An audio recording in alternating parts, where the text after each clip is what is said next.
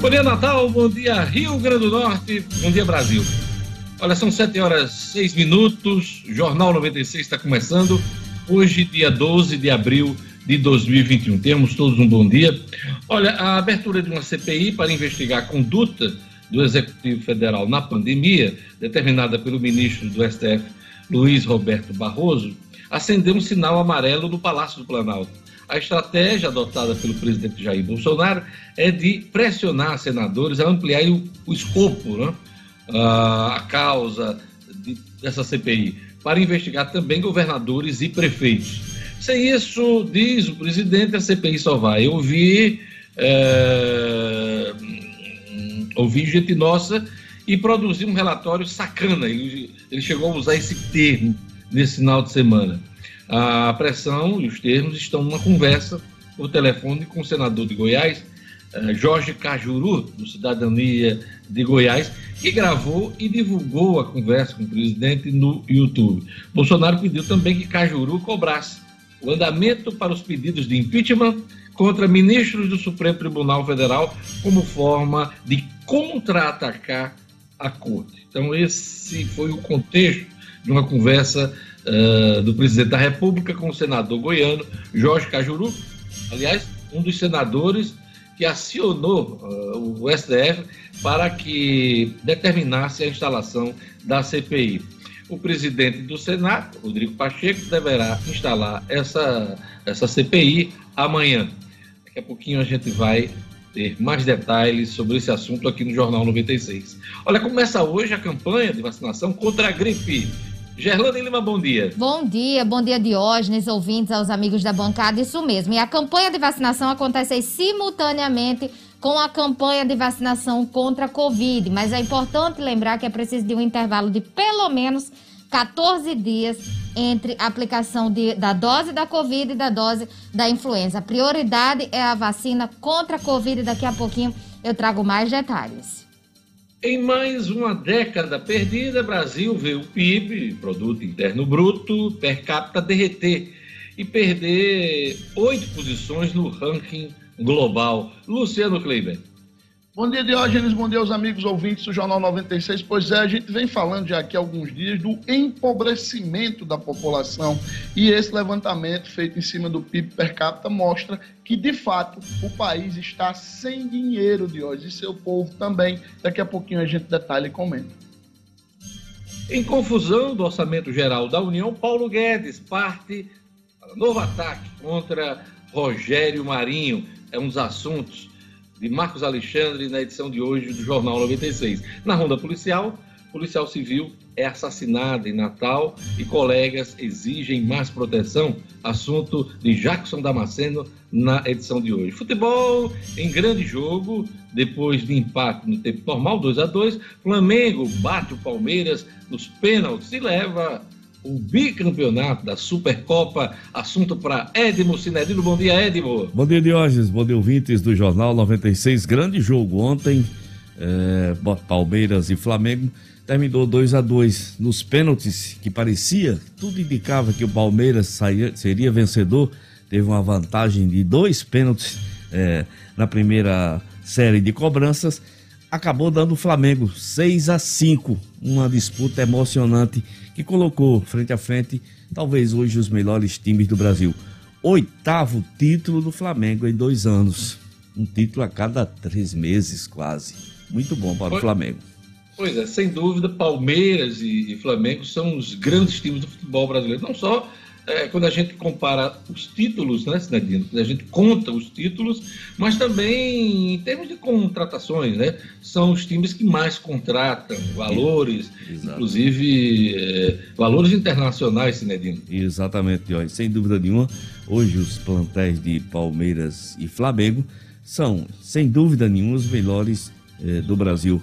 E realmente pinta aí já uma grande perspectiva de disputa do Campeonato Brasileiro, entre essas duas equipes brigando por mais um título de hoje. Daqui a pouquinho eu vou trazer mais detalhes, mas termina hoje, hein? O prazo para contestar o auxílio emergencial foi negado. Então, esse prazo termina hoje. Os pedidos devem ser feitos na página da Data Prévia na internet. Daqui a pouquinho eu trago mais detalhes. Olha, se você quiser participar, interagir, mandar uma mensagem, mandar uma imagem, pois é, Aproveita o WhatsApp da 96 FM. Bom dia, Lugo Dias. Bom dia para você, Diógenes. Bom dia a todos os colegas uh, e ouvintes do Jornal 96, uma abençoada, iluminada, maravilhosa semana para todos. 99210 9696. O número do WhatsApp da 96, 99210 9696, já abraçando aqui e dando um bom dia para o Bruno Souza, Janilson Xavier, um alô também aqui para Janeise e a Carliane, a Luciana e a toda essa turma boa que está acompanhando a gente agora no bairro Nordeste, Diógenes. E a turma do YouTube, Gerlane Lima, vamos mandar aquele alô. Vamos sim, Diógenes. Mandar um abraço especial aqui pro Eliu Rodrigues, ele que é lá do Nova Natal. É fã do Jornal 96, acompanha todos os dias e está sempre conectado no jornal, no YouTube, no rádio, no WhatsApp. Ele participa em todos os canais aí. Um abraço. Eliu Rodrigues do Nova Natal. Um abraço muito especial também pro Jorge Barbosa e a esposa Antoniela. Eles que estavam lá no Zé do Cacau ontem, lá em Genipabu, aproveitando, curtindo com o filhinho, com a família. Também fãs do Jornal 96 acompanham pelo chat, ficam mandando aqui mensagem. Então, um abraço. Jorge Barbosa e Antoniela, que estão sempre na escuta do Jornal 96. O André Freire, que conectou logo cedinho aqui para esperar a conexão aqui do, do Jornal 96, a transmissão. A Sueli Melo também voltando para Natal, ouvindo o melhor jornal. O Dário Martins aqui também. O Dário Martins está dizendo que o trânsito tá pesado na ponte de Igapó. Já ficou alerta aí para quem está transitando na Zona Norte. Dário Martins está dizendo que o trânsito está pesado na ponte de Igapó. Deve ser sentido Zona Norte, centro, esse congestionamento. Mário Pereira também. Eri Luiz, Liana Silveira, Clebiana Macedo, Eliane Rolfes. João Rodrigues, o tio Branco Caicó, turma toda aqui conectado. Jorge Barbosa, o Jorge Barbosa já conectou aqui, um abraço, Jorge Barbosa. E o Edmilson Amarante já conectados no YouTube do Jornal 96. Diógenes. Gelando, em homenagem à sua máscara hoje, aquela música. Preta, preta, pretinha. Estamos todos de aí. aqui. Preta, preta, pretinha. A de Lugo, a de Edmo também. Estamos aqui na máscara preta, preta, pretinha. pretinha. Vamos lá, vamos a mais destaques da edição de hoje. Dados do Cadastro Único apontam que Rio Grande do Norte tem um milhão de pessoas em extrema pobreza. ITEP lança edital de concurso com 276 vagas para Natal e interior.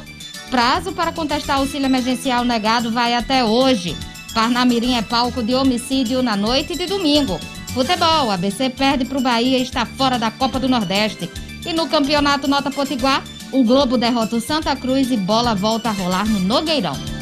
Jornal 96.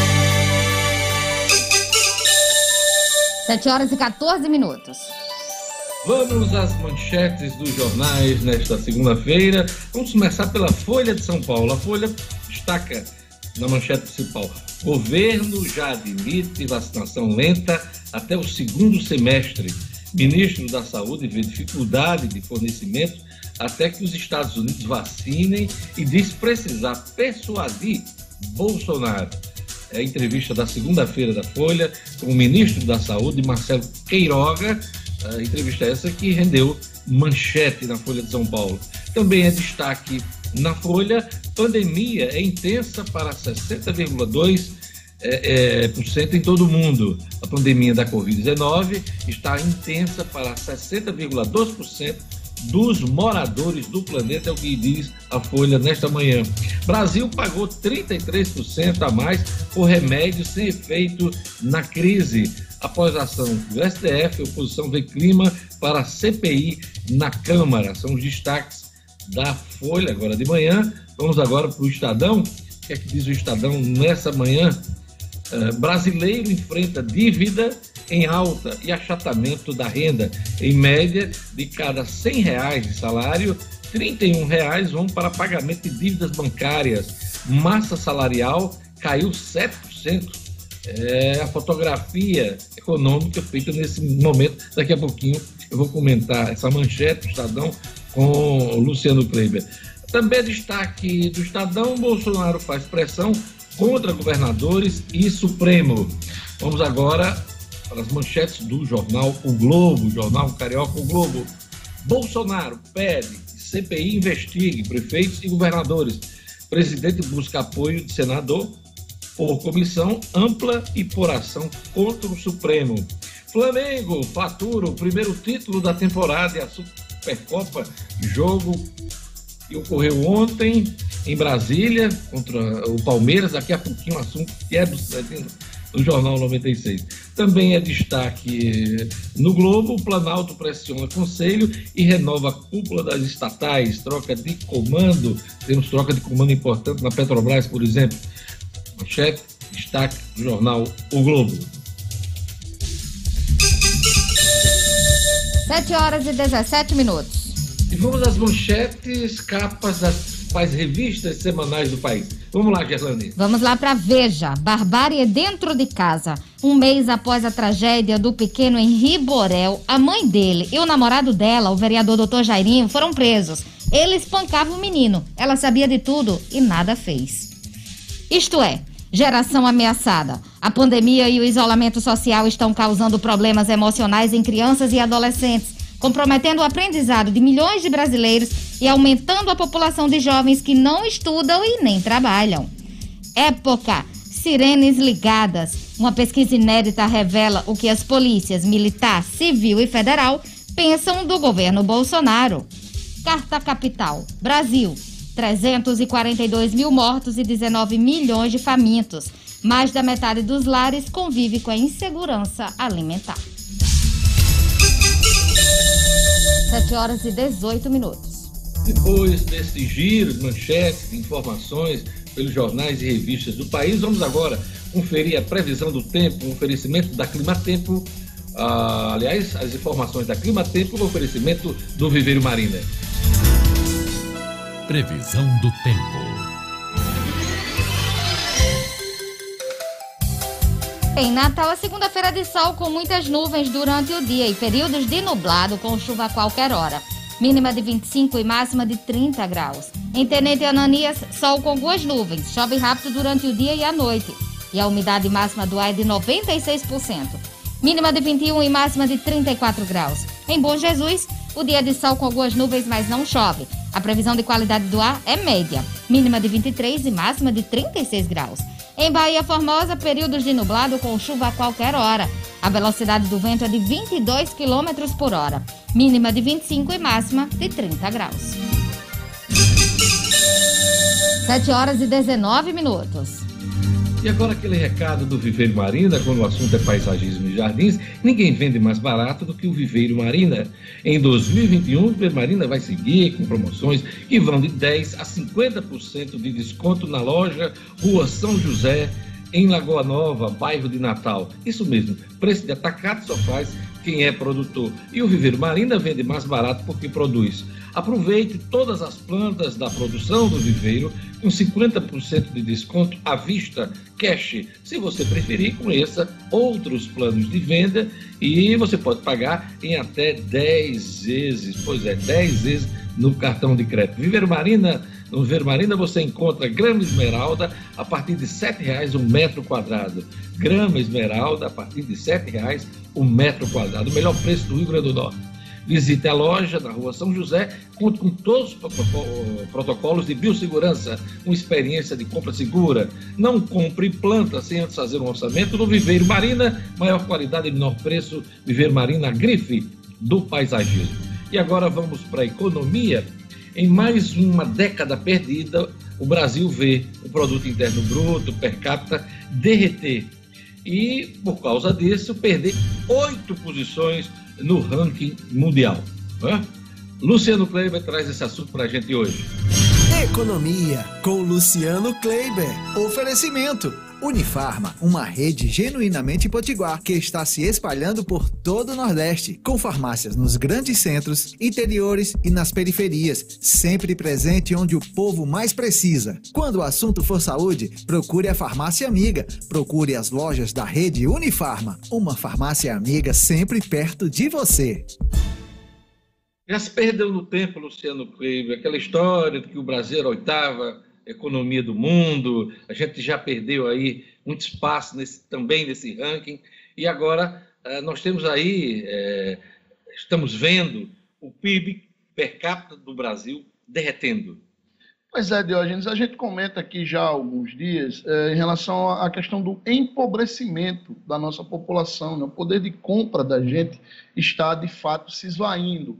E aí, esse levantamento, divulgado hoje pelo jornal Valor Econômico, traduz isso em números. Para o nosso ouvinte entender, todo mundo acho que já sabe, o PIB é o Produto Interno Bruto, é a soma de tudo o que o país produz.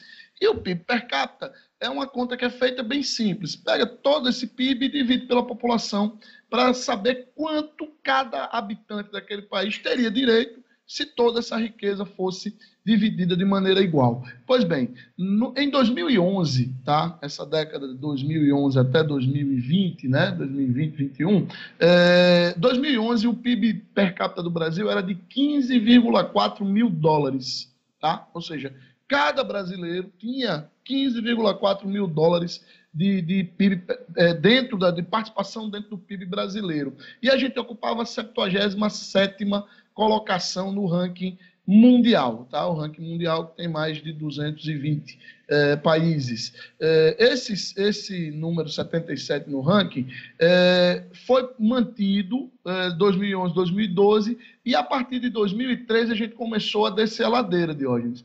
Em 2020 fechamos em 85 lugar, de hoje, posição número 85 com 14,1 mil dólares de PIB per capita. Perdemos aí 1.300 1.300 dólares cada pessoa dentro da participação do PIB. Isso é, como eu já disse, diretamente proporcional ao que nós temos de, de, de receitas, ao que o brasileiro tem para sobreviver, para o que o brasileiro tem para fazer girar a economia. É uma coisa totalmente ligada a essa questão que você disse no início, da nossa queda no ranking mundial também de PIB. A gente não é mais a oitava economia do mundo, somos a décima segunda, caminhando para a 13 terceira, e isso, claro, impacta também no que a nossa população tem de direito em cima desse PIB.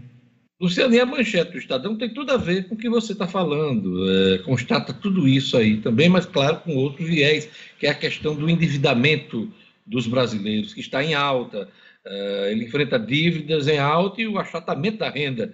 Em média, de cada 100 reais de salário, 31 é, reais são para pagamento de dívidas bancárias e a massa salarial caiu 7%, é o que relata hoje o Estadão. Pois é, Diógenes, é, você fez a, a, leitura correta. É exatamente uma coisa ligada à outra, né? Se você tem menos recursos, as pessoas começam a ter que se virar, literalmente, né? Ter que dar, dar é, fazer todo tipo de manobra, é, atrasar um pagamento aqui, buscar dali para tentar sobreviver. Então, isso realmente impacta diretamente é, no dia a dia das pessoas. E aí, puxa, já, Diógenes, para o segundo ponto do nosso comentário de hoje, né? Porque tem aí um levantamento, foi publicado no final de semana pelo jornal Folha de São Paulo, tá? Foi no, no jornal Folha de São Paulo de ontem, que mostra o seguinte, Diógenes, 70% dos acordos salariais que têm sido firmados dentro desse período de pandemia, eles não chegam sequer a repor a inflação de hoje. Veja só, 70% não chegam sequer a, a, a, recompor a inflação. E na hora que você não recompõe a inflação, o que, é que acontece? Claro, o poder de compra do seu salário diminui. E aí, quem está nos ouvindo agora tem aquela sensação absurdamente angustiante de cada vez que vai no supermercado, numa feira, num açougue, é, levar mais dinheiro para comprar menos produtos. Né? E aí você isso vai impactando diretamente na condição de alimentação, na saúde das pessoas, Jorge, também na condição de moradia, na condição de vestuário, na condição de uma, um ensino melhor, você buscar um ensino melhor para sua família, para os seus, seus filhos, enfim. Então, é, é, essa falta de reposição de sete, de, de sete em cada dez negociações salariais, é, de fato termina, junto com essa queda do PIB per capita, empobrecendo a todos nós brasileiros. E isso, de hoje tem um impacto muito grande no médio, no, no curto e no médio prazo para a retomada da economia. Como é que você vai retomar a economia se as pessoas estão devendo, estão com poder de compra lá embaixo e não estão conseguindo sequer repor a inflação nos seus salários? Né? Realmente você não tem dinheiro para fazer essa economia circular.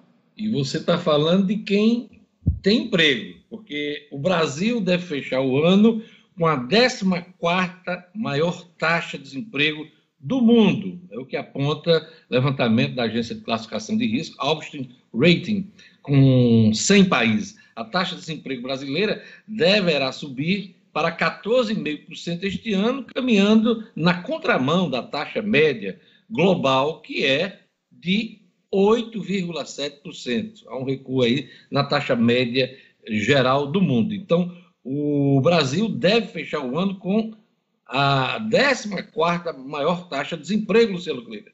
Pois é, Jorge, você falou aí 14,6 da Austin é, é, que fez essa, essa, esse levantamento, é, mas já, tá, já tem alguns segmentos aqui dentro do Brasil mesmo que falam em romper a casa dos 15% é, chegando perto dos 16% de desemprego no final deste ano. E é sempre bom lembrar, Dionis, que esse mercado de desemprego ele considera apenas o mercado formal, que hoje representa 47% das pessoas ocupadas no Brasil. 53% em números redondos estão no mercado informal. E essas pessoas que estão no mercado informal, normalmente elas têm uma renda ainda menor do que a do mercado formal. Então perceba que tudo concorre para que as pessoas não tenham fôlego financeiro para fazer com que a nossa economia retome quando tudo isso passar, quando a gente tiver todo mundo vacinado. Então, infelizmente, a gente precisa dizer, a gente vem alertando aqui há alguns dias, o cenário de curto e de médio prazo para a economia do Brasil é tenebroso hoje. E, enquanto isso, ao invés de discutir reforma tributária, reforma administrativa, reforma política,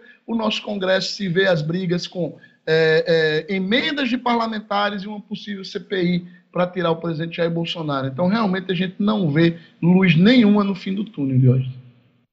Notícia bem pequenininha, boa, porque só teve notícia ruim hoje. Não tem nem uma pontinha de notícia boa, não, hoje, Luciano Kleber. Infelizmente, a gente não tem hoje. Aliás, tem a única notícia boa do dia, né? O nosso Mengão ganhou mais um título. Né? Oito títulos já é, e minha camisa que não chegou ainda, ah, pelo amor de Deus. Sua camisa já chegou, você que entregou na mão ele trocar. Não, eu acho não, que ele não, vendeu não, a camisa, inclusive. Eu, eu, acho o seguinte: a cada título eu mereço ganhar uma Ave Maria. nova. Mas não.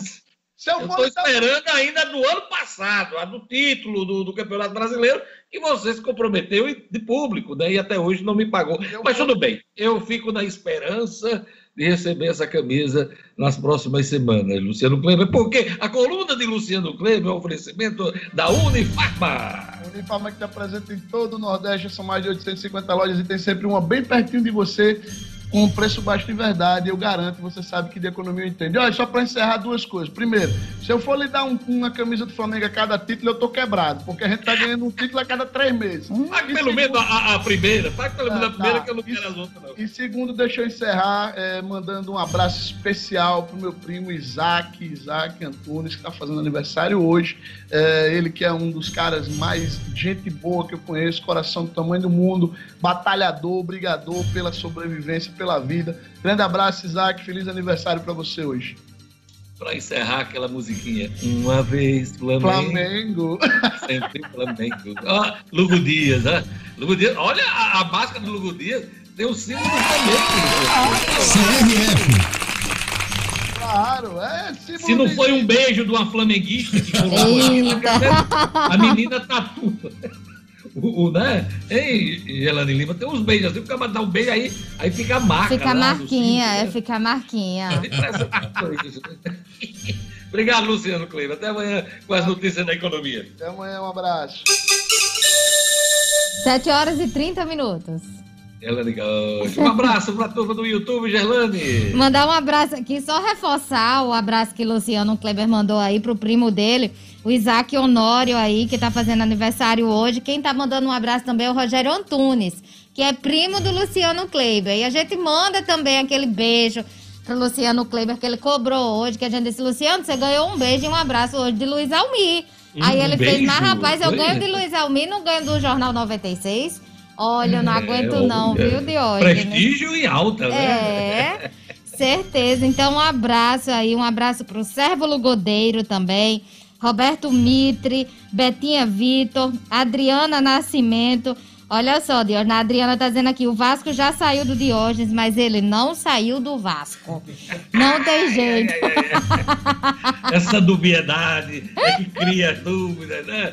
Grande Lugo Dias. O E Wellington turma- Bernardo, turma boa aqui acompanhando, Diógenes.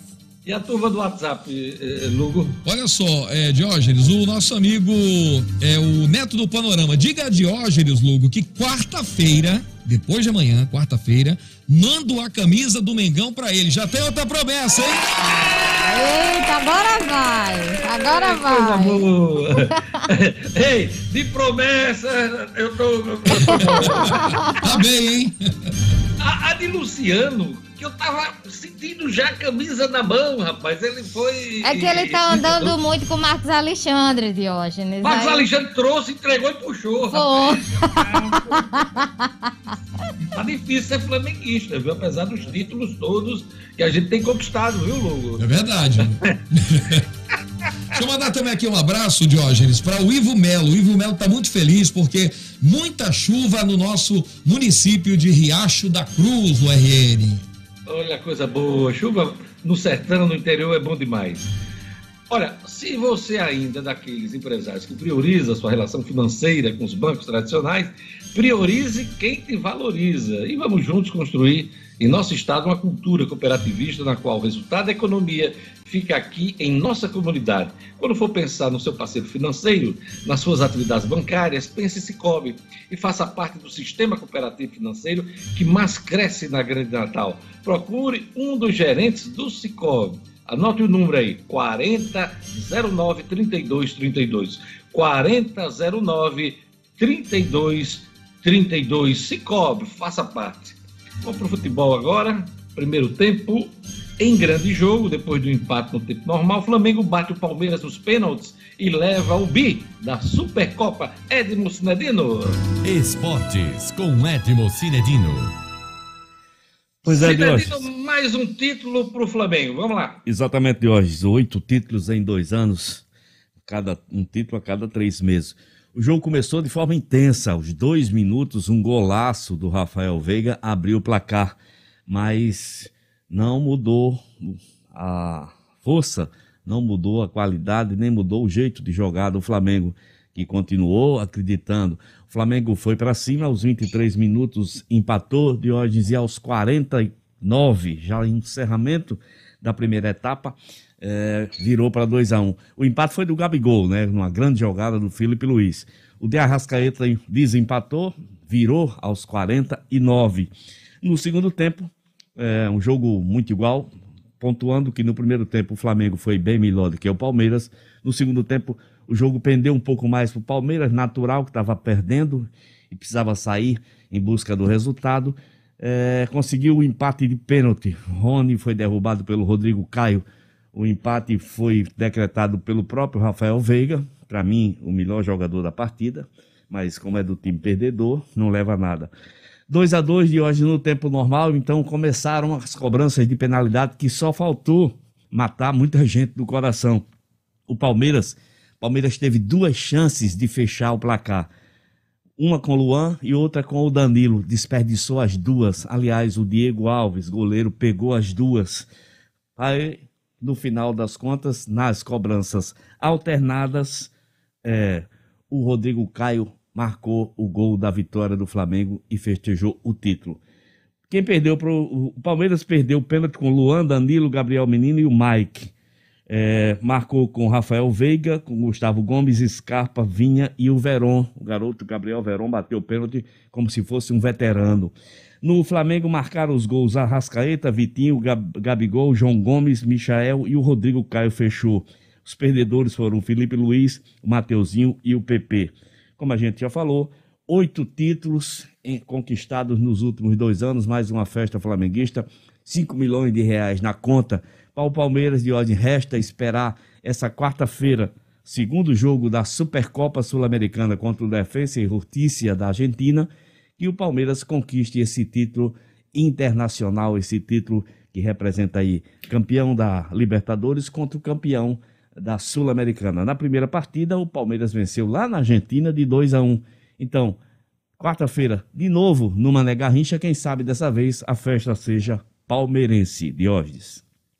É isso aí. Flamengo enfrenta o Vasco na próxima quarta-feira. Pelo quarta Campeonato Carioca, um clássico. Deixa de ser um grande clássico do futebol carioca. Daqui a pouquinho a gente vai é, trazer mais informações sobre os estaduais aqui no Jornal 96 com Edmo Sinedino. Olha, um recado para você, que assim como muitos brasileiros não aguenta mais pagar caro pelo combustível do seu carro. A Podgás tem um recado importante. Faz a conta que dá gás, hein? GNV é mais economia para você, além de ser uma solução segura e, do ponto de vista ambiental, correta. O GNV é o mais barato dos combustíveis, fácil de encontrar, rende mais e não pode ser adulterado. Quer fazer a conta? A Potigás ajuda você. Acesse faz a conta aqui da gás.com.br. Vou repetir faz a conta aqui da gás.com.br e você vai conferir. Chega de pagar caro pelo seu combustível, converta seu veículo para o gás natural e economize. Gás faz a conta aqui da gás. A gente vai para um rápido intervalo. Daqui a pouquinho a gente tem a ronda policial com Jackson Damasceno, tem o Marco Alexandre com a coluna É Fato, o cotidiano com Gerlane Lima e o segundo tempo das informações do futebol, do esporte com Edmo Cidadino. Tudo isso junto e misturado aqui no seu programa matinal, sua revista de todas as manhãs, o Jornal 96.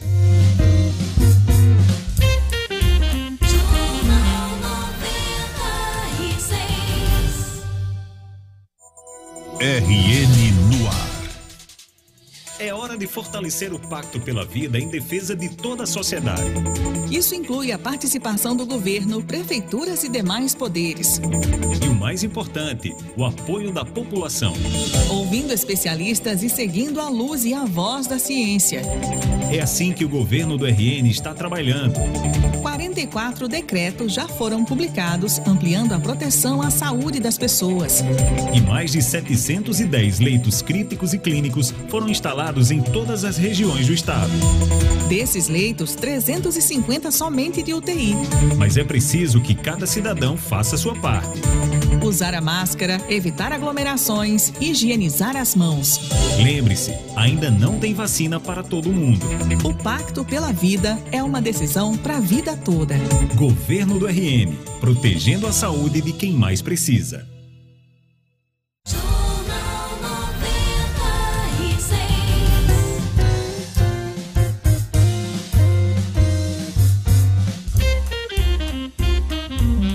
Em confusão com o orçamento geral da União, o ministro Paulo Guedes da Economia parte de novo para cima de Rogério Marinho, seu desafeto no governo. Os detalhes com Marcos Alexandre. É fato com Marcos Alexandre. Oferecimento: Orenda Pay, uma plataforma digital completa e sem custo mensal de manutenção. Com o Orenda Pay você vende com boletos e cartões de crédito, faz pagamentos, transferências e muito mais. Acesse www.orendapay.com.br e faça já o seu cadastro gratuito. Olha, não tem cachimbo da paz que dê jeito. Uh, Paulo Guedes e Rogério Marinho viraram inimigos e eles ocupam pastas importantes dentro do ministério uh, de Jair Bolsonaro, Marcos Alexandre. Bom dia, Diógenes. Bom dia aos ouvintes e amigos do Jornal 96. É verdade, está difícil ter harmonia entre os ministros da Economia, Paulo Guedes, e do Desenvolvimento Regional, Rogério Marinho. Uh, a bem da verdade, quem parte mais para o ataque, né, vamos dizer assim, com críticas contundentes e feitas à, à, imprensa ou entrevistas e seminários, é o ministro Paulo Guedes. E na última sexta-feira ele voltou à carga, né, fez, fez aí críticas contundentes né, e veladas, ele não chegou a citar diretamente o ministro Rogério Marinho, mas falando sobre essa questão da, do orçamento geral da União, de, de toda essa celeuma, essa confusão em torno das emendas parlamentares que inflacionaram aí o, inflacionaram e distorceram o orçamento, sobrou para o ministro Potiguar, Rogério Marinho. O ministro Paulo Guedes hoje disse, por exemplo, admitindo até que, que tenha havido algum erro na equipe econômica, em toda essa articulação do orçamento, disse que há erro também quando, aí abre aspas, um ministro pula cerca e vai combinar um negócio que não está combinado com a Segov, que é a Secretaria de Governo, e quem conduz o acordo político, fecha aspas. Né? E, aí a, a gente sabe que o, ministro Ministério do Desenvolvimento Regional foi um dos que mais receberam, um dos mais beneficiados nessa questão das emendas, porque é um ministério que toca obras, que realiza ações, né, digamos assim, de ponta na, na, nas comunidades, nos estados, nos municípios, é, é exatamente o Ministério do Desenvolvimento Regional. Outra declaração de Paulo Guedes nesse sentido, né, é, é, é que ele chegou a dizer também, abrindo aspas agora, tem sempre o um ministro mais ousado, tem ministro fura-teto, tem de tudo aqui, tem ministro que não desiste, volta toda hora e bate no mesmo lugar. Isso acontece volta e meia, isso bota em risco o grupo inteiro. Não adianta querer levantar o governo agora através de obras. Fecha aspas. Então, mais uma declaração aí que é atribuída a essa confusão com o Rogério Marinho de hoje. Pois é, e você citou algum, algumas declarações do Paulo Guedes, que declarou, mas aqui na revista Veja, na coluna Radar do Robson Bonin, tem duas notas que complementam o que você está falando aqui. A primeira nota é Dia de Fúria. Num dos momentos críticos dessa crise no orçamento, Paulo Guedes chegou ao gabinete de Jair Bolsonaro, transtornado com Rogério Marinho, a quem chama de furateto. Abre aspas, palavra do ministro, e aí ele foi direto. É foda, presidente. Esse Marinho continua querendo afundar o barco. Arca de Noé é foda. Tem sempre um pica-pau a bordo para ferrar o negócio todo, fecha aspas, disse eh, o Paulo Guedes, segundo o jornalista de Veja. E na outra nota, jogada ensaiada. Vários convidados de Bolsonaro presenciaram essa cena, essa aqui, da, dessa declaração do Paulo Guedes.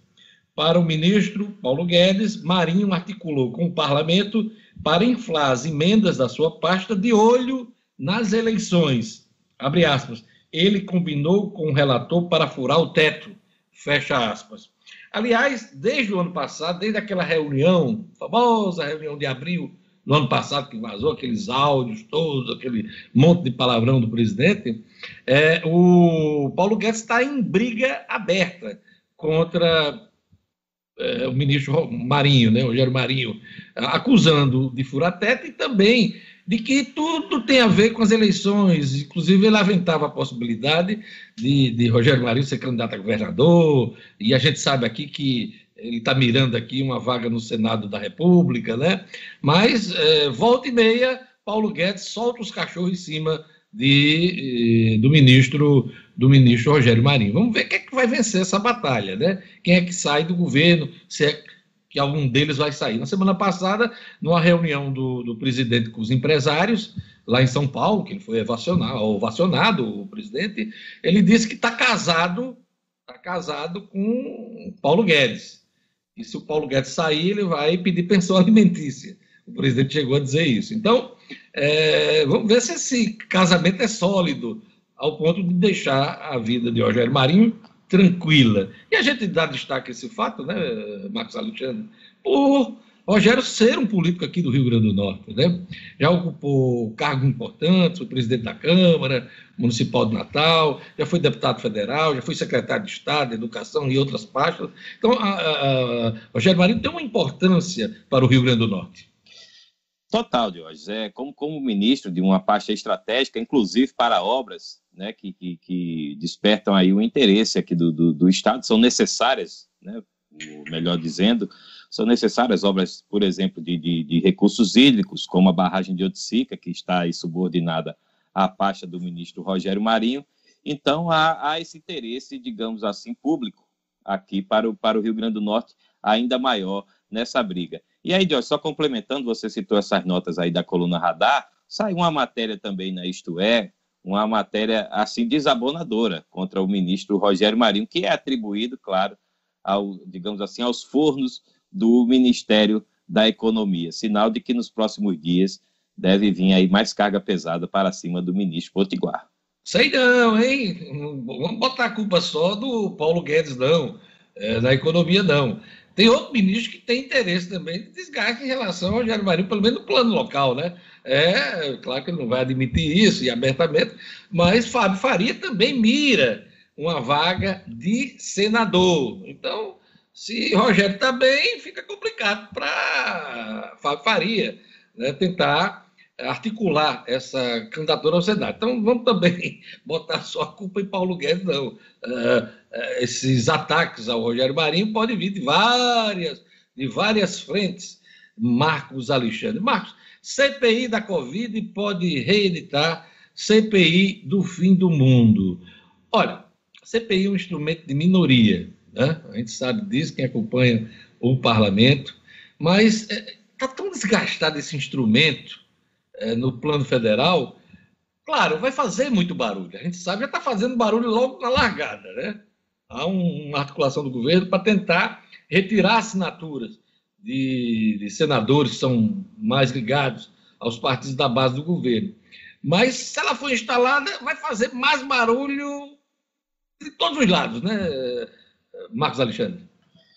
É verdade, ó, está fazendo barulho principalmente pelos sinais emitidos no Palácio do Planalto. Né? O presidente Jair Bolsonaro é manchete aí em todos os jornais hoje. Você já citou aqui no início do programa o telefonema dele, dele Bolsonaro para o senador Jorge Cajuru, né, que vazou essa conversa, do, expondo aí to, todo o incômodo do presidente, né, com, com, com essa CPI, pedindo aí para, para estender essa investigação para governadores e prefeitos, né, daí a, a, chamada né, de poder virar uma nova CPI do fim do mundo, como já foi chamada no passado a CPI dos Correios, que teve a participação, inclusive, do, do ex-senador Garibaldi Filho, né, Jorge? Você lembra bem dessa CPI que tratou de, de, muitos assuntos, não, não, não se limitou ao objeto da CPI na época, e essa CPI agora da pandemia pode virar isso também, pode, pode atirar para todos os lados, porque a estratégia do governo inicial, no final de semana, foi retirar assinaturas para barrar a criação dessa CPI. Até agora não deu certo, pelo contrário, ganhou mais uma assinatura no, no, no fim de semana, de, de, um senador de Roraima. E eu não tenho aqui agora o nome, mas foi um senador de Roraima, assinou também, chegando a 33, né, de 27 necessárias, já tem 33. Então, essa estratégia já não deu certo do governo. A, a, a outra esperança é que na quarta-feira, quarta-feira que vem agora, depois de amanhã, o STF vai julgar em plenário exatamente a determinação que o ministro Luiz Roberto Barroso deu para a instalação da para obrigar o Senado a instalar a CPI, já que a CPI, esse pedido, atende aí a todos os requisitos. E aí, Jorge, se, uma outra opção que já se aventa lá, no, lá em Brasília, né, já, já, já se cogita, é de que a CPI, vindo a ser instalada, seja tumultuada aí pela, pela tropa de choque do governo no Congresso né? ou seja, não deixa aí a CPI funcionar. E aí a gente lembra, mais, mais um, um ponto interessante para a gente lembrar aqui para o nosso ouvinte, é de que já tem uma CPI importante parada, que é a CPI das fake news, também incomoda o Palácio do Planalto, está parada desde o ano passado na prática, não tem andamento, então de repente pode ser uma outra estratégia semelhante para sufocar essa nova CPI da pandemia. Esse assunto vai ser pauta em Brasília vai ser uma pauta forte em Brasília nessa semana de hoje. A gente pois vai é. ter muito assunto para discutir. O escopo dessa, dessa CPI são as ações e omissões do governo federal na pandemia. O presidente quer que essa investigação ela seja mais ampla, uh, pegando estados e municípios, governadores, mas é, é interessante lembrar é que pelo menos nove estados da federação já têm algum tipo de CPI, de investigação aberta nos parlamentos sobre as ações e omissões de governos. Né? É, os parlamentares em Brasília estão tratando da, da União, o governo federal, nessa, nessa pandemia, que é quem deveria é, liderar toda essa questão. Mas vamos ver até que ponto né, é, esse, essa investigação será ampliada.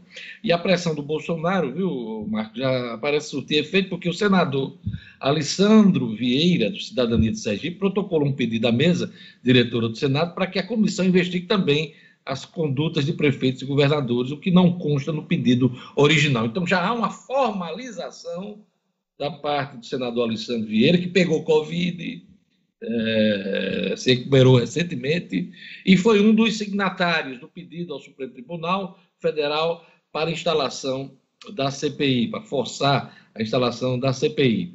E o presidente do Senado, que resistiu inicialmente, tentou de toda forma adiar essa questão, anunciou que terça-feira vai ler em plenário a, a, o pedido da CPI. Esse é o primeiro passo para a sua instalação, mas não garanto que ela funcione, porque a gente sabe que tem essa articulação toda, porque até o momento de instalação da CPI, os senadores podem retirar assinaturas, ou, claro, é, a pensar alguma outra assinatura. Então vamos acompanhar, vai ser uma semana quente em Brasília, não só por essa questão da CPI da pandemia, mas também pelo julgamento essa semana no Supremo Tribunal Federal, por exemplo, uma questão importantíssima do ponto de vista eleitoral e que tem interesse para o Partido dos Trabalhadores, que é uh, aquela liminar do Faquim, tirando de Curitiba a responsabilidade uh, do a competência, né, do julgamento do caso do Lula.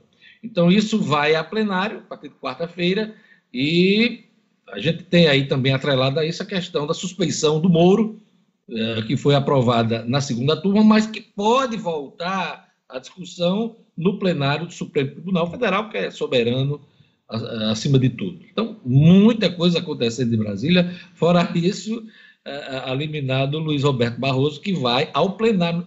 Antes era uma votação no plenário virtual, agora não, vai para o plenário do Supremo Tribunal Federal a decisão do Luiz Roberto Barroso de mandar instalar a CPI da, da, da pandemia, como você bem já ressaltou no seu comentário, o Marcos Alexandre. Olha, a coluna do Marcos Alexandre é um oferecimento da Orenda Pay. Isso, Jorge. Na Orenda Pay você possui inúmeros serviços financeiros com as melhores taxas do mercado. Você só paga o que usa, sem asteriscos ou letra miúda. Faça já o seu cadastro gratuito em www.orendapay.com www.mengão.com.br. É fato, Diógenes, é fato também que nosso Mengão segue dando show. Saudações tá rubro-negras. Quero minha camisa, viu? Quero minha camisa. falar em CPI do, do fim do mundo, vamos falar em CPI do fim do Brasil, né? Para inovar, né? CPI do fim do Brasil, né? Ah, Ave Maria, Deus me livre, Diógenes. Não, isso, isso só no debate político, Marcos Alexandre. Brasil vai sempre continuar altaneiro. É isso aí. Até amanhã. Até amanhã, Até amanhã, Jorge. da política. Grande abraço. 7 horas e 53 minutos. Vamos lá, Gerlane Lima Quilalô para a turma do YouTube. Milka Costa aqui dizendo: Olha, Gerlane, também estou conectada, tô vendo, Milka, você nunca perde, não. O Diógenes Monteiro aqui, ah, o Germano Hamilton de Araújo, a Fafá Macedo, Socorro Avelino, também aqui conectado, Charles Holanda, Isa Souza, Silvano Soares, Roberto Mitre, Ivani Neto, turma que está sempre conectada, e o Agripino Júnior, todos conectados aqui no YouTube do Jornal 96 Diógenes. Você se sente seguro no seu condomínio? Hoje já é realidade em todo o Brasil a portaria remota, trazendo mais segurança, redução de custos e passivos trabalhistas. A UTS Tecnologia e Segurança oferece projetos personalizados com acesso por QR Code, leitores de tag, biométricos e faciais, além do aplicativo que deixa você com o condomínio na palma da mão. A UTS agora conta com um novo serviço de detecção de intrusos, onde evita a entrada de pessoas estranhas pela garagem do condomínio. Não contrate qualquer portaria remota, conheça as tecnologias da UTS. Não perca tempo e fale hoje mesmo com a UTS através do telefone. Vamos lá, anote aí, é WhatsApp também, 99664 9221. Vou repetir, 99664 9221. Olha, a um policial civil é assassinado em Natal e colegas exigem mais proteção. Um dos assuntos do Jackson Damasceno, ele também traz para a gente informações sobre Parnamirim. Parnamirim é palco de homicídio na noite do domingo. Vamos lá. Jackson Damasceno.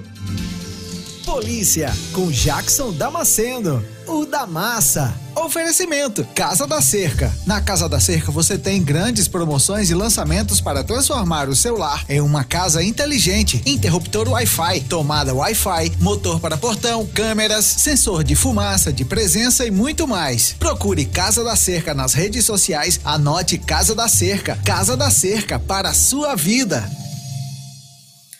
Olá, bom dia a todos que fazem o Jornal 96, bom dia aos nossos colegas, aos nossos espectadores. Cleverson Luiz do Nascimento, de 45 anos, foi assassinado na noite do sábado no conjunto Pitimbu, na zona sul de Natal. Ele saía da casa dos sogros quando três, quatro bandidos anunciaram o assalto, ele estava com a esposa e filhos, e assim que identificaram que ele era policial civil, lotado na Paraíba, tomaram-lhe a arma, um dos homens o levou para mais alguns metros adiante e o executou com vários tiros. Isso gerou uma grande comoção. Cleverson é uma pessoa muito querida tanto aqui em Natal como na Paraíba. Ele foi sepultado neste domingo. Os bandidos fugiram e em seguida bateram o carro, acabaram sendo presos no bairro de Cidade Nova. Três suspeitos. É, outros atentados contra policiais aconteceram na sexta-feira, onde um PM da, do choque sofreu um assalto, também foi baleado várias vezes, não morreu por causa do capacete. E em Mossoró, um outro sargento também foi assaltado, baleado várias vezes e esse está em estado gravíssimo. Tá, esta é a situação dos policiais aqui no Rio Grande do Norte e não foi um bom final de semana. Uma outra notícia que a gente traz hoje foi um homicídio cometido no bairro de Nova Esperança na noite de ontem, início da noite deste domingo, em Parnamirim. A vítima ainda não havia sido identificada quando nós coletamos as informações. Soubemos que ele estava em um gol quadrado. Quando saiu do veículo, foi atingido por vários tiros disparados por uma só pessoa que fugiu a pé. A divisão de homicídios esteve no local, fez as primeiras perícias e deve ficar com a investigação até passar para a delegacia de Parnamirim. São as informações desta segunda pela manhã da área policial aqui no Jornal 96. A gente volta amanhã, se Deus quiser. A todos, uma ótima semana. Jornal 96. 7 horas e 58 minutos. E amanhã teremos mais Jackson Damasceno na ronda policial. Olha, alterações no Código de Trânsito do Brasil, né, o Código Brasileiro de Trânsito, começam a valer hoje. A principal mudança é a alteração do prazo de validade da carteira de motorista. Então, entra em vigor hoje é, e a carteira passa a ter validade de 10 anos, no caso de condutores até 50 anos. As mudanças foram sancionadas pelo presidente Jair Bolsonaro em outubro do ano passado, quando ficou definido que a vigência passaria a ocorrer é, depois do prazo de seis meses, 180 dias. Os exames de aptidão física e mental para renovação da CNH não serão mais realizados a cada cinco anos. A partir de agora, a validade será de 10 anos para motoristas com idade inferior a 50 anos, 5 anos para motoristas com idade igual ou superior a 50 anos, inferior a 70 anos, eh, 73 anos, para motoristas eh, com igual ou superior a 70 anos. Eu vou repetir aqui para não ficar truncado. 5 anos para motoristas com idade igual ou superior a 50 anos e inferior a 70, e 3 anos para motoristas com idade igual ou superior a 70 anos. É isso que está valendo a partir de agora. Haverá mudanças também eh, na quantidade de pontos que podem levar à suspensão da carteira. Atualmente, o motorista que atinge 20 pontos durante o período de 12 meses pode ter a carteira suspensa. Agora, a suspensão correrá de forma escalonada. O condutor terá, terá habilitação suspensa com 20 pontos. Se tiver duas ou mais infrações gravíssimas na carteira, 30 pontos ou infração gravíssima na pontuação e 40 pontos, nenhuma infração gravíssima na pontuação. As novas regras proíbem que condutores condenados por homicídio culposo ou lesão corporal sob efeito de álcool o outro psicoativo, outra droga, tem pena de prisão convertida em alternativa. O uso da cadeirinha também no banco traseiro passa a ser obrigatório para crianças com idade inferior a 10 anos que não tenham atingido 1,4 metro de altura. Pela regra antiga, somente a idade da criança era levada em conta. Então, é bom a gente observar as mudanças no Código Brasileiro de Trânsito, porque algumas mudanças importantes passam a valer a partir de hoje, dia 12 de abril. Tá? Olha, vamos aqui para a nossa do, notícia do cotidiano. Vamos chamar Gerlane Lima, porque começa hoje a campanha de vacinação contra a gripe. Nem só de Covid vive campanha de vacinação desse país, né? Então hoje tem vacinação contra a gripe, que é muito importante para que as pessoas não adoeçam aí, não tenham agravado sua situação e cheguem a ter um quadro também de Covid. Vamos lá, os detalhes com Gerlane Lima. Cotidiano com Gerlane Lima. Oferecimento: Universidade da Criança, localizado em Rego Moleiro, que oferece ensino infantil e fundamental, tempo integral, atividades aquáticas e extracurriculares, matrículas abertas. Ligue 3674 3401. Gelando, qualquer gripe hoje acende o sinal amarelo, as pessoas ficam com medo, inclusive, de ter contraído a Covid. Então é preciso cuidar para não gripar também ter um agravamento, porque a gripe, a influenza, ela também mata. Exatamente, Diógenes. Também leva à morte, isso é preciso levar em consideração, porque muitas pessoas ignoram, hoje até estão mais atentas, mas é por causa da Covid que as pessoas estão mais atentas. Mas a gripe em si também leva à morte, por isso que é uma campanha de vacinação também muito importante. E coincide agora com a campanha, acontece ao mesmo tempo em que ocorre a vacinação contra a Covid. A Secretaria Municipal de Saúde está informando que está disponibilizando 20 unidades básicas de saúde e dois pontos de drive-thru para o público-alvo em todo o Rio Grande do Norte. A estimativa é de que sejam imunizadas 1.319.147 pessoas, segundo a Secretaria de Estado de Saúde, e aqui na capital o público-alvo é em torno aí de 323.842 pessoas, Diógenes. A campanha, como eu já disse, acontece simultaneamente com a vacinação contra a Covid e o Ministério da Saúde não recomenda, não recomenda a aplicação das duas vacinas simultaneamente, porque não tem ainda, na verdade, falta estudos sobre a co-administração dos imunizantes e também a orientação é priorizar a vacinação contra o novo coronavírus. O governo federal faz essa recomendação que as pessoas que fazem parte do grupo prioritário tomem primeiro a vacina contra a Covid e depois a vacina contra a gripe, de preferência respeitando o intervalo de no mínimo 14 dias. Essa é a recomendação do Ministério da Saúde. Se houver coincidência entre as duas datas das, das duas campanhas de vacinação para determinado público, o cidadão deve priorizar o esquema vacinal contra a Covid e receber a dose da Coronavac ou da Oxford primeiro. E aí, depois, naquele prazo de 14 dias, é que toma a vacina contra a gripe. Os primeiros a serem vacinados serão as crianças de seis meses a menores de seis anos de idade, gestantes, os povos indígenas e trabalhadores da saúde. Essa vacinação desse grupo segue até o dia 10 de maio.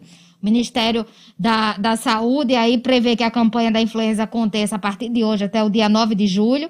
São três fases. Essa primeira que eu acabei de falar vai até o dia 10 de maio. Tem a segunda fase que começa no dia 11 de maio e vai até o dia 9 de julho.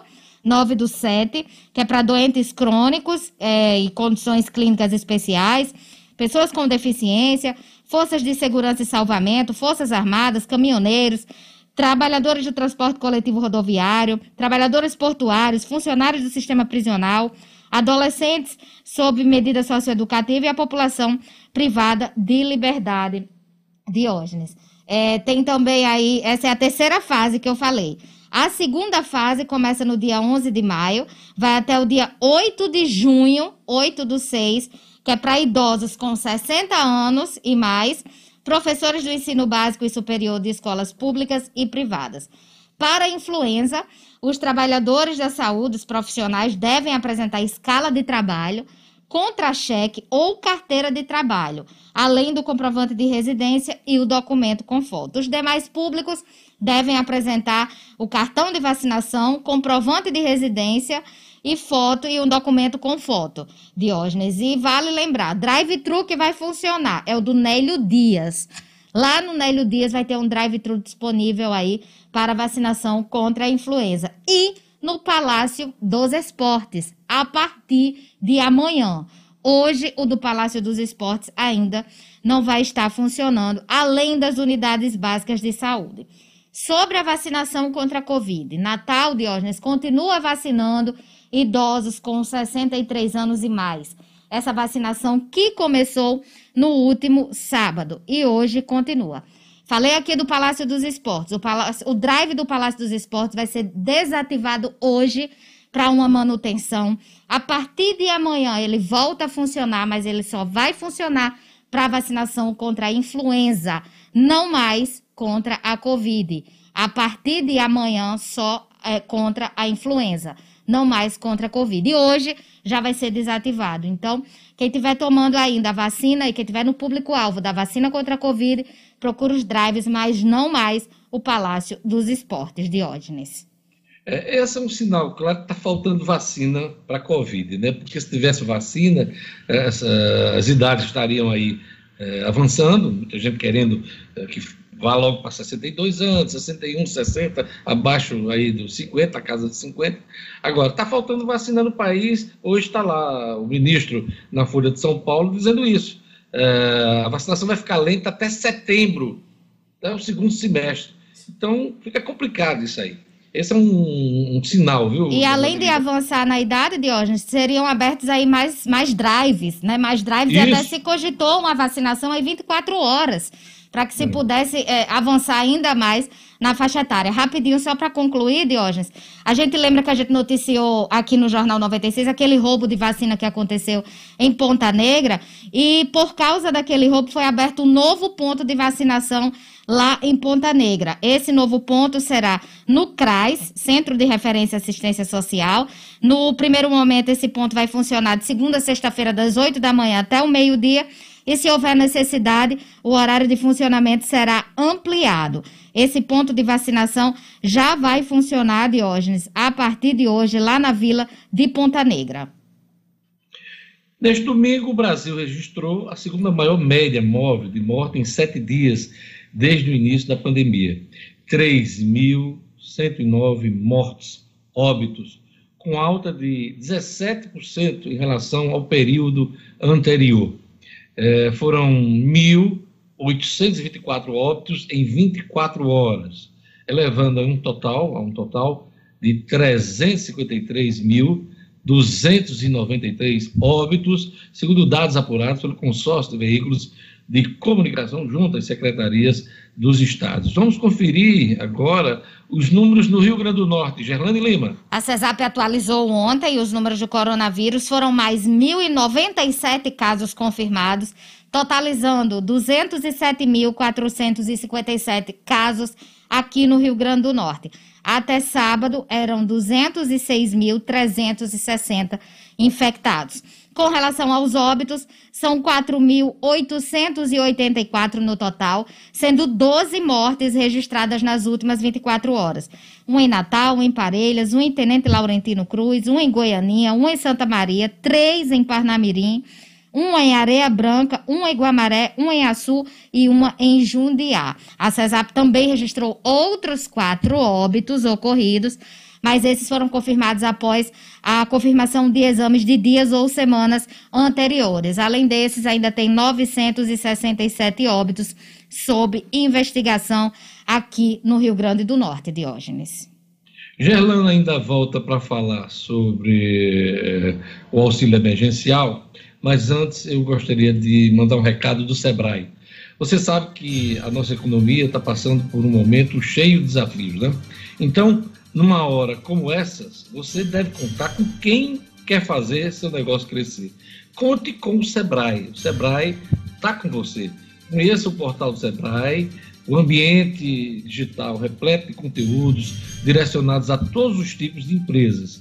Acesse, anote aí, digital.rn.sebrae.com.br. Vou repetir, digital.rn.sebrae.com.br.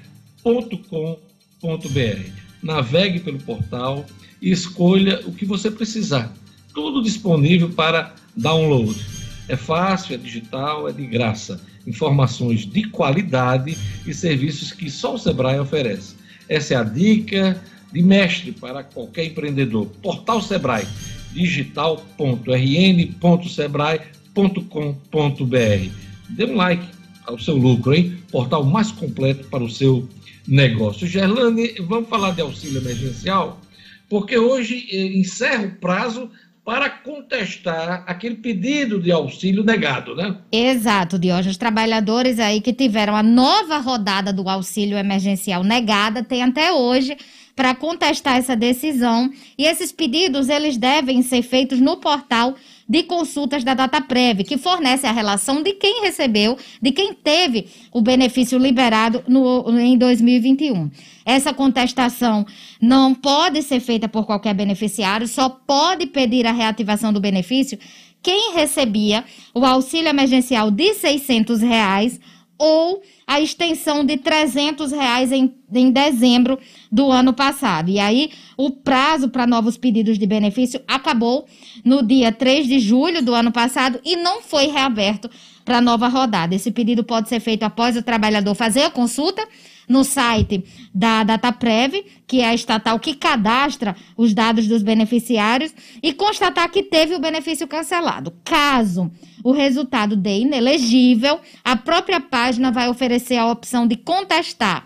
E aí basta o trabalhador clicar no botão correspondente. Esse sistema ele só vai aceitar pedidos considerados passíveis de contestação que permitem a atualização da base de dados da data prévia, como a data de nascimento errada, CPF não identificado e também informações incorretas sobre vínculos empregatícios e recebimento de outros benefícios sociais e trabalhistas. Esse prazo começou desde o dia 2 e seguiu aí por 10 dias, terminando hoje, dia 12.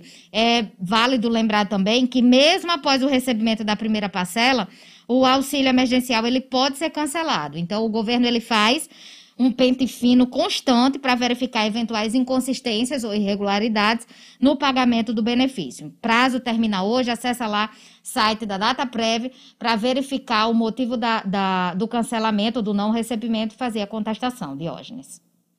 Obrigado, Gerlane. E agora, aquele alô para a turma do WhatsApp, Lugo Dias. Pois é, Diógenes. Vamos mandar aqui um abração especial para o Erivan Vilas Boas. É, um abração para o Erivan. Ele que manda a seguinte mensagem: a esta tão equipe competente do jornal é, Potiguar, um abraço, um bom dia. Um alô especial também aqui para Guto de São Paulo, do Potengi. Nós recebemos uma foto, viu, Diógenes? Um bom dia para toda a bancada e a nação rubro-negra, Marcela, Valteci e Juan, de Areia Preta. Inclusive, a foto já está no ar, Diógenes. Olha que coisa bacana. Como é o nome da turma aí? É a Marcela, o Valteci e o Juan, de Areia Preta. Dão palmas aí para esses torcedores do Flamengo, Dias essa nossa turma, essa nação nossa que cresce a cada dia, Luciano.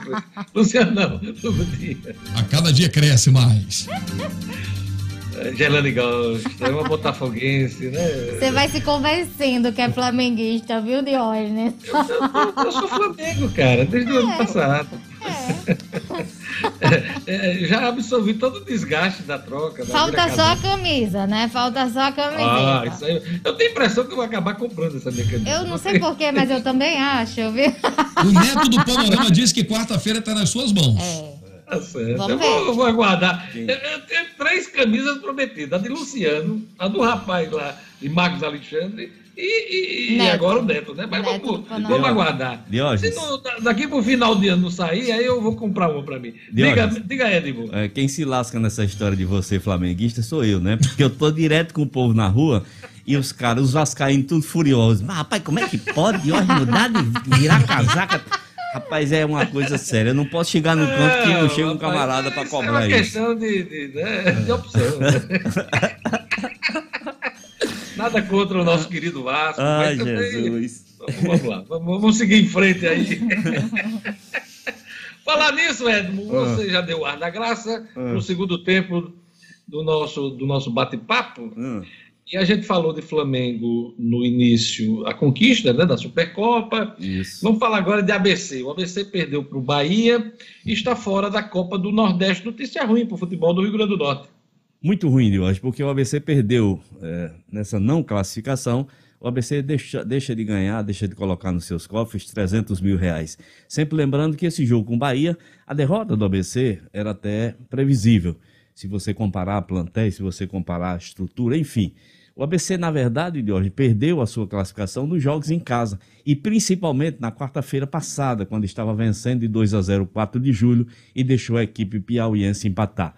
O ABC foi para o Bahia, foi para Pituaçu, é, pra, como franco atirador, na expectativa de que pudesse acontecer um milagre que às vezes acontece no futebol.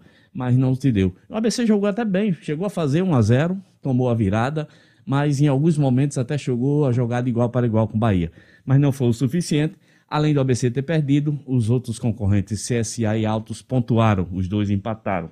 Então, ABC fica fora de hoje, agora se volta exclusivamente, assim como o América, para a Copa do Brasil nesta quarta-feira. Dois grandes jogos aqui em Natal.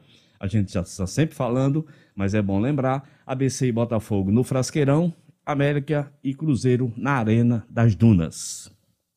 No campeonato Nota Potiguar, o Globo derrotou o Santa Cruz e a bola voltou a rolar no Nogueirão, Edmo Cinedino. Exato, Deus, essa boa notícia, né? a gente faz questão de dar dessa vez, a bola voltou a rolar, não houve impedimento. O Potiguar de Mossoró jogou no seu estádio, jogou na sua casa, venceu de 3 a 1 ao Palmeiras de Goianinha, já deu sorte, é o Potiguar que voltou a vencer na competição. Aqui em Natal de hoje nós tivemos apenas um jogo, o Santa Cruz jogando no estádio, uh, jogando na arena, perdeu para o ABC de. Desculpa, perdeu para o ABC, perdeu para o Globo de 2 a 1 um. O gol que aconteceu já no encerramento, o gol da vitória do Globo. Então, Santa Cruz 1, Globo 2, Potiguar 3 a 1 do Palmeiras foram os jogos dessa rodada, complementando quinta rodada do campeonato Nota Potiguar, Diógenes. Pelo Brasil. É isso aí. Pelo Brasil, Diógenes, como você sempre pergunta, nós tivemos Campeonato Paulista de volta. O Guarani, Corinthians venceu o Guarani de 1 a 0 Santos empatou com o Botafogo de 0 a 0 São Paulo aplicou 5 a 1 no sábado no São Caetano. No Rio de Janeiro tivemos o empate do Botafogo com volta redonda. É, Madureira e Boa Vista empataram de 0 a 0 Fluminense vencendo o Nova Iguaçu de 3 a 1 com um golaço a lá Messi do garoto Kaique. Saiu driblando todo mundo, fez um belíssimo gol. E sem dúvida de hoje, a maior surpresa no futebol brasileiro ontem foi a vitória do Cruzeiro. Veja só o que é clássico, né? Cruzeiro está na, em crise na segunda divisão do futebol brasileiro. O Atlético Mineiro armando um super time com Hulk e companhia limitada. Hulk, inclusive, acabou expulso. Cruzeiro venceu o Atlético de 1 a 0. Veja que coisa que é o danado do futebol. Então é isso, Leone. É, é isso aí, Cinedino. Uhum. Cinedino, é, vamos falar de surf, né? O vamos. Ítalo Ferreira superou o Medina, né? Gabriel Medina. Uma, uma disputa sensacional na Austrália, a segunda etapa do circuito em Newcastle. A vitória do Ítalo Ferreira sobre o Gabriel Medina. Essa disputa vem se, vem se centralizando. Eu acho que hoje os maiores surfistas do mundo, né? E com uma pontuação de 14,94 contra 13,27 foi a vitória do nosso do nosso Ítalo Ferreira, lá de Bahia Formosa, que assumiu a liderança da, do, na segunda etapa do Circuito Mundial de Surf de hoje. Ele soma 16,85 contra 15,600 de Gabriel Medina. Já vamos ter etapa nesta quinta para sexta-feira também na Austrália, em Narrabin, na cidade de na, na praia de Narrabin. E a gente fica na expectativa que o nosso Ítalo Ferreira continue detonando, continue sendo grande destaque. Eu pois é, uma briga bonita, bonita. aí. Até porque o Gabriel Medina é extremamente agressivo, Muito. não só com os adversários do circuito mundial, mas também com os brasileiros, né? Exatamente, Eu não sei como é que fica o clima depois de uma competição dessa é. entre eles, mas é, uma grande vitória do Ítalo Ferreira. Ítalo que foi beneficiado com o cancelamento do ano passado, né? Exatamente, do circuito mundial. Ele manteve o título, manteve o ele título. conquistou em 2019, Isso. manteve em 2020 e agora, claro, coloca em jogo aí. É. Mas ele está muito bem, viu? Está tá voando nas ondas, Exatamente. o Cinedino. Eu, eu acompanho as imagens e o noticiário do, do circuito mundial de surf pelo, pelo Instagram, por exemplo, uhum. e é impressionante a técnica do, do Ítalo, claro, também a do Medina e de grandes nomes do, São. do surf mundial. São dois surfistas maravilhosos brasileiros, viu, Diógenes? Um outro brasileiro que consta entre os dez primeiros é o Felipe Toledo, na sétima posição.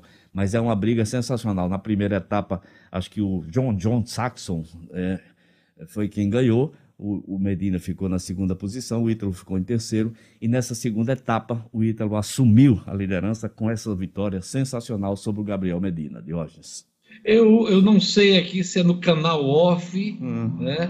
Ou no Globoplay, mas eu acho que é o canal off. É o canal Tem um pequeno documentário com Ítalo Ferreira, Uhum. e, e é, é bacana quando ele conta que iniciou ah, né, ah, a surfar com uma prancha do peixe que o pai vendia, aqueles É, isopor grande, isopor. aquelas caixas grandes de isopor. Aquela tampa do Ele, isopor. ele, ele improvisou ali uma tampa e uma, uma prancha de surf, e foi assim que ele começou a surfar lá em, onde ele mora, né? Exato. É, então é muito bacana e eu, eu recomendo vocês assistirem esse documentário do canal Off com Ítalo Ferreira. Exato, muito bacana, Diógenes. então as imagens muito bacanas Muito bacana. eh, dele aqui Ítalo- no Rio Grande do Norte. Ítalo que É inclusive... isso aí. Diga Ítalo- lá, Cinedino. Ítalo que inclusive ó, já tem né, um projeto muito bacana de formação de novos surfistas, mantido por ele lá em Bahia Formosa. Parabéns ao Ítalo por essa ação, além de outras ações para ajudar a comunidade, para ajudar, enfim, a cidade onde ele foi criado. Bacana. criado e ele se mantém. É lá Se que mantém, ele treina. é. Quando ele não está no circuito mundial de surf, é, é em Bahia Formosa que ele fica, né? É, que coisa bacana. Isso, Deus. Num lugar lindo como aquele, eu também não sairia de jeito nenhum. É isso aí. Cidadino, mais alguma coisa na sua agenda esportiva? Não, Diógenes, por hoje é só. Amanhã a gente tem mais novidades. Amanhã tem mais, tem mais disputas de título eh, entre Palmeiras e Defensa e Justiça, Su- Supercopa Sul-Americana. Gostei de ver a sua sintonia com Gerlane Lima na máscara, né? É. Preta, preta, pretinha, né?